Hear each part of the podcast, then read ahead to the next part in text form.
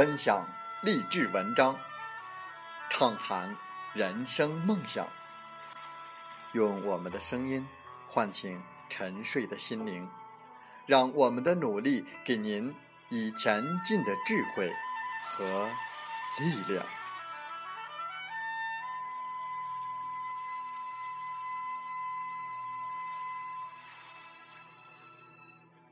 打开心门，朝向大海，让我们的梦想迎风展翅，扬帆远航。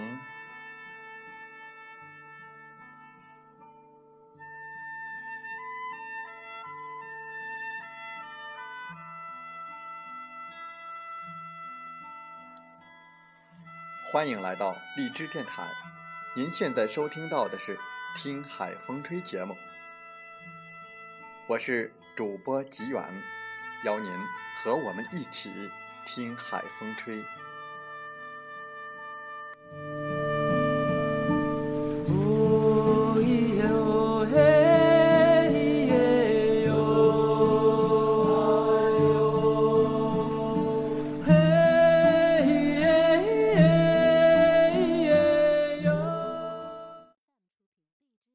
当互联网与金融深度融合。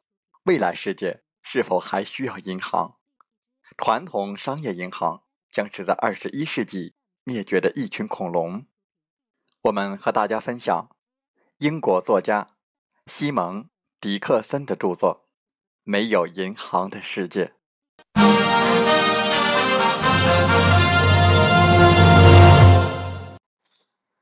我遇见的大多数人，只是简单的不相信他们可以筹到资金。或者他们不知道如何开始。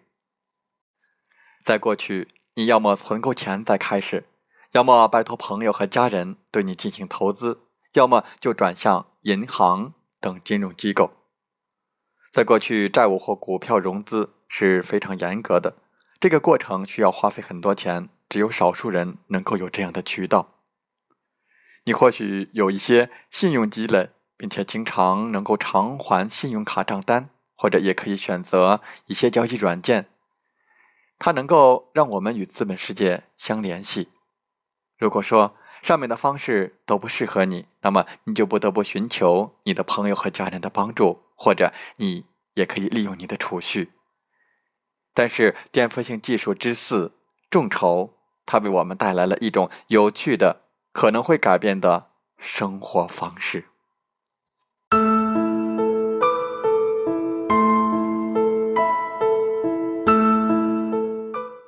很多人认为众筹是集聚资金，为一个项目、想法、缘由、比赛、生意、创新等任意需要融资才能推进的东西来提供资金。这些融资需求大多通过一个专门的平台进行众筹实现。这个平台允许用户向大众推销想法、项目和资金需求，并通过在线社交网络进行传播。在这里，人们可以许诺投资或者投入少量的钱，直到这个项目筹集到足够的资金。众筹在线平台只是为这种交易提供了便利，它将人们聚集在一起，这不同于银行将其所有的钱用于发放贷款。正如我们已知的，银行实际上并没有使用自己的钱，他们只是凭空创造了这些钱。这意味着无需银行、金融市场或者风险投资，人们彼此之间可以进行融资、借贷或者是投资。因此，这种交易也被人称为点对点的交易，或者称为 P to P。也就是说，对于众筹对于自己的意义，我见过或者将会见到每一个人的看法都会略有不同。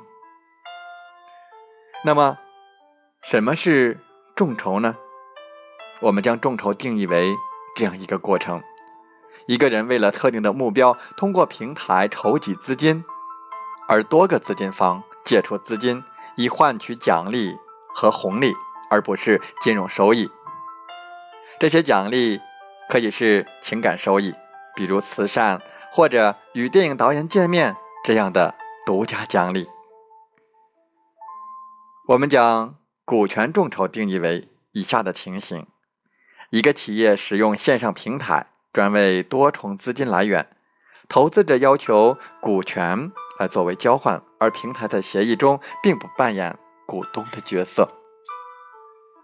这些平台使用用户能够捐赠资金来以获得公开告知的回报，这取决于他们的捐赠的资金金额。而人们可以提供资金需求，并告知将会给予捐赠者什么回报。或许我们应该用一个例子来说明了。在发行像《爵士那样忧郁》这本书之前，作者想将这本书来拍成电影。在电影上映之前，他们的钱在项目进行到一半的时候就用光了。拯救像《爵士那样忧郁》的支持者。通过众筹获得了三十四万五千九百二十二美元的资金，这挽救了一部面临终止命运的电影。为给电影制作和发行贡献资金的回报，最小的份额捐助也能够得到一些拯救，像爵士那样忧郁的商品，像海报、剧本页等来作为激励。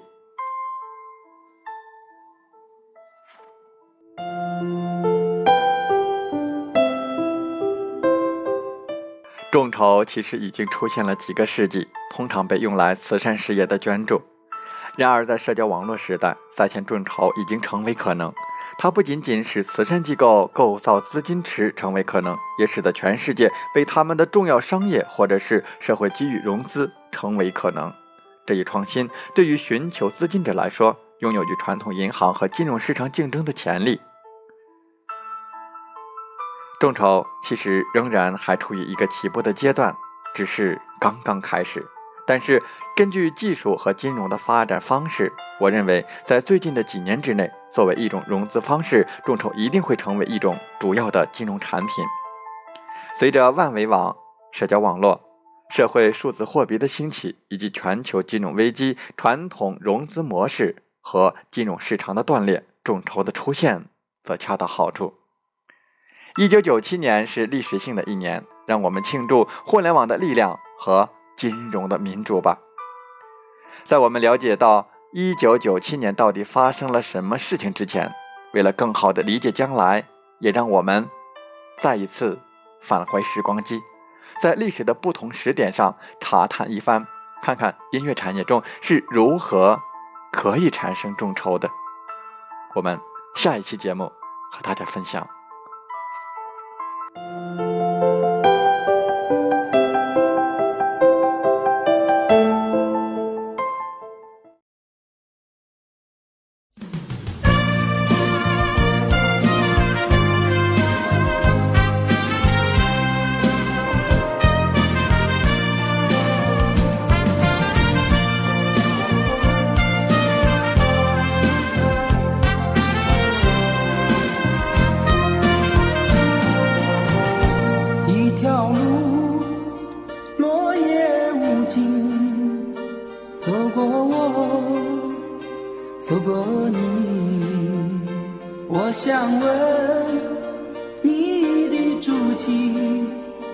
山无言，却无